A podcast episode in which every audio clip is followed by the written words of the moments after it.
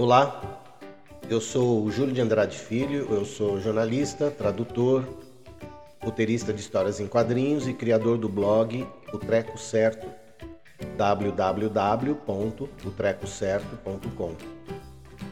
E hoje eu quero falar sobre um assunto que sempre me deu muita curiosidade, é como as pessoas definem o nome das coisas. Por exemplo, de modelo de automóvel.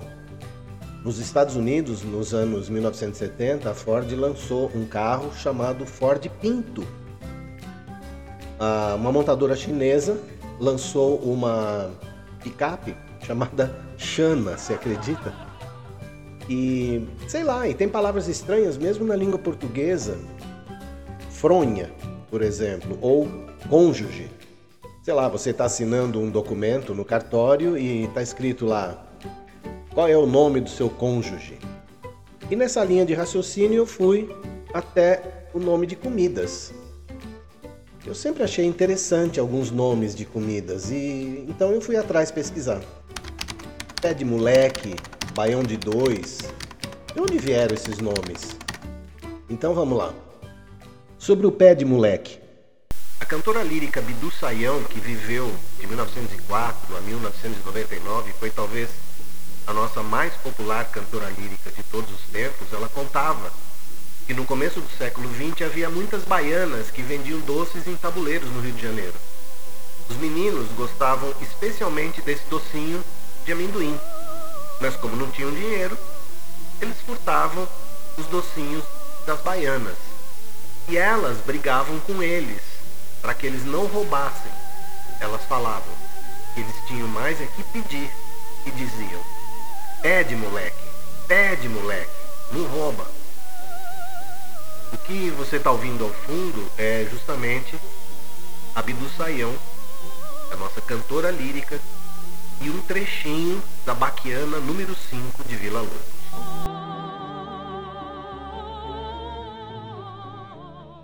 Tem outro nome interessante da principal comida típica da Bahia, que é o acarajé. O acarajé é um bolinho frito no azeite de dendê e feito com feijão fradinho, sal, alho, gengibre. E é recheado com camarão. É uma delícia. Se você não comeu, eu recomendo que experimente. Mas cuidado, se te perguntarem se você prefere quente ou frio, na verdade ele se refere ao nível de pimenta. E eu caí nessa. Eu pedi quente e quase morri pegando fogo. Quanto mais quente, mais apimentado será o acarajé. E o nome acarajé, ele vem da língua africana iorubá. Acará, que significa bola de fogo, e jé, que significa comer. Sendo assim, acarajé quer dizer comer bola de fogo. E olha, tem muitas palavras no nosso vocabulário que foram incorporadas na língua portuguesa e que têm origem africana. Tipo acarajé, mas também temos cachaça, canjica, chuchu, fubá, quitanda, vatapá e muitas e muitas outras. Outro dia eu fui num restaurante nordestino e pedi um, um prato que eu adoro, que é o baião de dois. E aí fiquei pensando, de onde veio esse nome, né? Baião de dois. Há quem diga que a origem do nome tem a ver com a dança típica nordestina, que é o baião, e por sua vez o termo baião teria sido derivado de uma forma de lundu chamada baiano. Mas o nome Baião de Dois também ganhou popularidade com a música Baião de Dois de 1947 e que foi composta em parceria com Humberto Teixeira e o grande pernambucano Luiz Gonzaga, o rei do Baião. Essa é a música que a gente está ouvindo ao fundo. E a história do Baião de Dois remete aos tempos das grandes dificuldades do povo nordestino com as secas, quando a comida era escassa e nada podia se estragar ou desperdiçar. Dessa forma, o povo juntava as sobras da cozinha, o arroz, o feijão, o pouco que tinha de carne seca e queijo de coalho, e teria sido assim que surgiu esse famoso prato e delicioso prato da cozinha nordestina.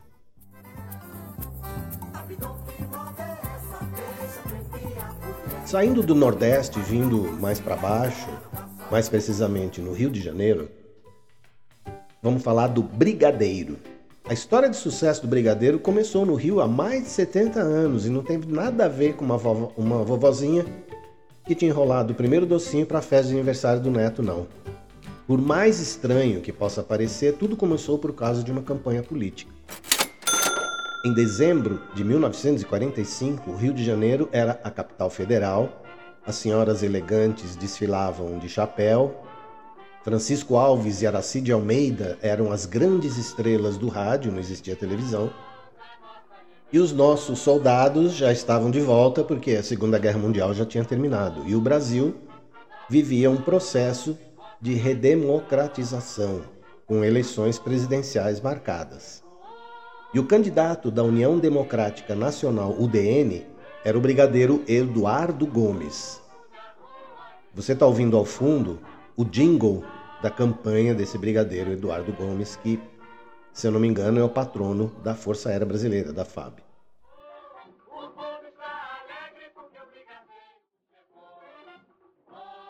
Os comitês de senhoras da sociedade que apoiavam a campanha do brigadeiro elas promoviam reuniões requintadas com chazinhos da tarde, docinhos variados, outras guloseimas e a dona Heloísa Nabuco de Oliveira, que era uma doceira de mão cheia, certa vez apareceu com uma novidade, um docinho preparado com leite condensado e chocolate. Quem comentou isso foi a filha dela, Ida Nabuco de Oliveira.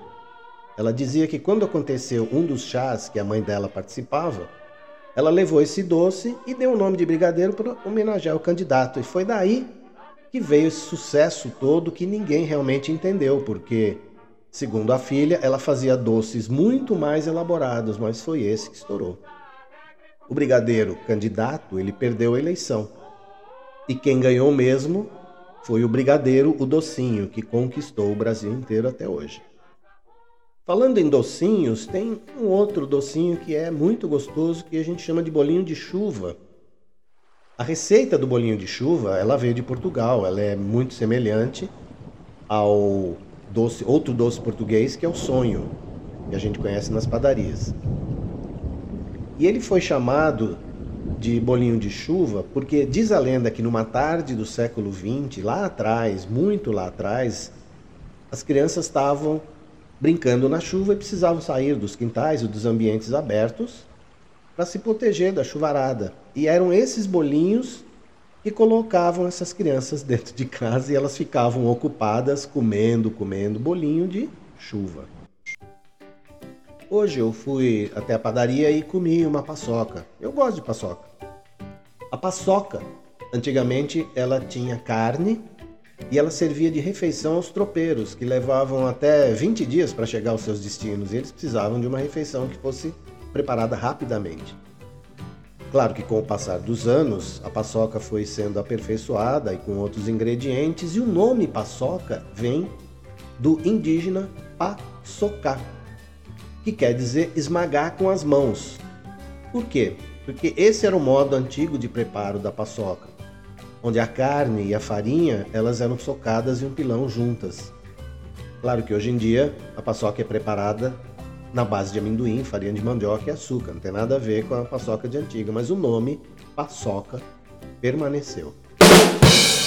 Bauru, esse lanche, eu não sabia que o nome dele veio da cidade de Bauru, no interior de São Paulo. É uma criação de um, um homem chamado Casimiro Pinto Neto, que é natural de Bauru.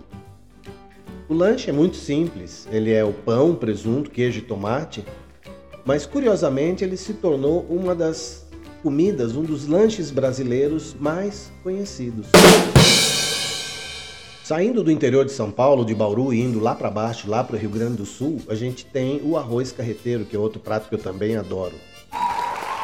Esse prato surgiu quando os carreteiros, que eram os transportadores de carga e que viajavam em carretas puxadas por bois, eles cozinhavam em uma panela de ferro uma mistura de arroz com guisado de carne de sol. Como era uma receita muito prática, ela podia ser facilmente preparada até por um viajante solitário. A carne de sol, que também é conhecida como charque, era a melhor alternativa de proteína porque ela se mantinha conservada mesmo sem refrigeração. Por isso que ela era ideal para alimentação durante as viagens. E daí veio o chamado arroz carreteiro.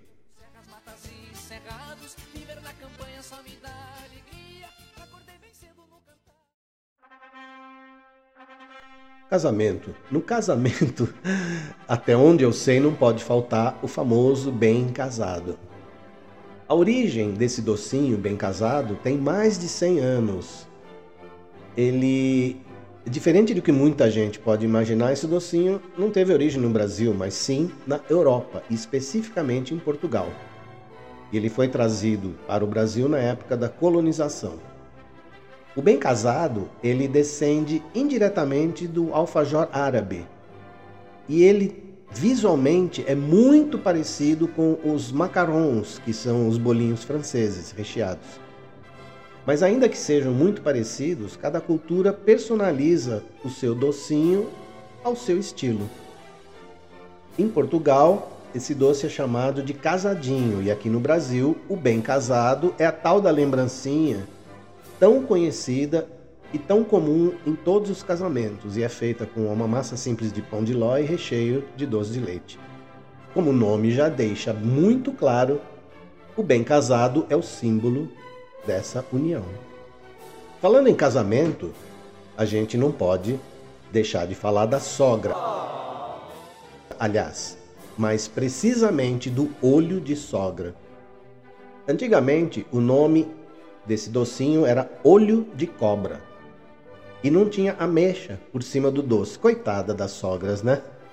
Mas o real motivo dessa mudança para olho de sogra, ninguém sabe realmente, mas existem diferentes versões sobre a origem do nome. Uma delas diz que, como o doce era feito sem ameixa na parte amarela do ovo, deixava entender que não tinha pupila.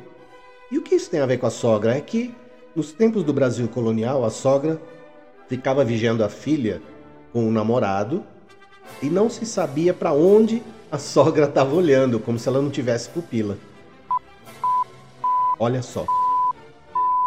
A outra versão conta que uma sogra estava ensinando a nora a fazer um beijinho e de propósito ela errou a receita, colocando ameixa no doce de coco.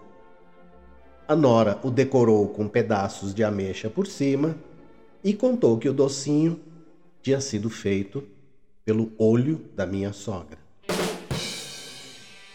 A história do nome cachorro quente ou da origem do nome do cachorro quente desse lanche é bastante interessante. A humanidade, ela come salsicha, que é uma palavra que vem do latim salsus, que quer dizer salgado, há mais de 3 mil anos, e sua criação é acreditada aos babilônios, que recheavam tripas com carne moída.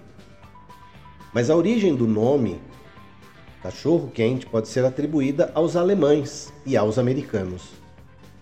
Em meados de 1850, os alemães começaram a produzir novos tipos de salsicha. E um cozinheiro da cidade alemã de Frankfurt tinha um, ca um cachorrinho bacê, que em, em alemão é Dachhund. E a salsicha, feita por ele, ficou conhecida por esse nome. Dachhund ou Basset. Charles Feltman, um imigrante alemão, ele levou essa novidade para os Estados Unidos por volta de 1880. E foi lá que ele criou um lanche quente, feito com pão, salsicha e vários molhos. O sucesso foi tão grande que ele abriu seu próprio restaurante. Mas dizem que nos estádios de futebol americano é que esse sanduíche ficou popular. Conta-se que durante um jogo em 1906, um vendedor gritava nas arquibancadas: Get your hot Dachshund! Pegue seu Dachshund quente! O cartunista Ted Dorgan, que estava presente no estádio, ele não perdeu a chance de ilustrar a cena para o jornal onde ele trabalhava. Mas como ele não entendia a palavra Dachshund, ele escreveu na legenda, na legenda Get your hot dogs! Pegue seus cachorros quentes. Dizem que foi assim que o nome pegou. E tudo acaba em pizza, né? A palavra pizza vem do latim pizzea, que remete a um alimento torrado pelo fogo. E ao contrário do que muita gente pensa, a famosa massa de pizza ela não foi inventada na Itália, não. Algumas teorias dizem que a origem da pizza é grega, que os gregos e os egípcios eles costumavam misturar farinha e água para fazer uma espécie de pão achatado e o cobriam com azeite e outras especiarias. O que ocorre é que a, aquele que a gente chama de pão turco ele foi levado ao porto italiano de Nápoles no século XI durante as cruzadas e lá os napolitanos se apaixonaram por aquele pão e o acabaram aperfeiçoando, adicionando tomate, orégano, aquela massa, e que normalmente era dobrada e era degustada como uma espécie de sanduíche. Ou seja, a pizza que a gente conhece hoje, ela foi sim inventada na Itália e se espalhou pelo mundo. E essa música que a gente está ouvindo ao fundo é a trilha do filme Embalos de Sábado à Noite, quando o personagem do John Travolta, que se chama Tony Maneiro, está caminhando pelas ruas de Nova York, devorando uma fatia gigante de pizza.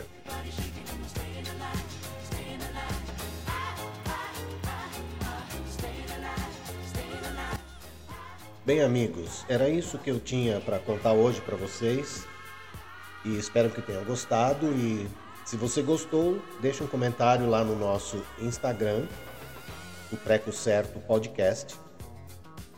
E mesmo se não tenha gostado, pode deixar esse comentário lá. E caso você tenha alguma sugestão para os nossos próximos episódios, você pode também deixar, por favor, no nosso direct desse mesmo Instagram, o Treco Certo Podcast. Então eu deixo um grande abraço a todos, muito obrigado e olha, falei tanto de comida que me deu fome. Abração, tchau.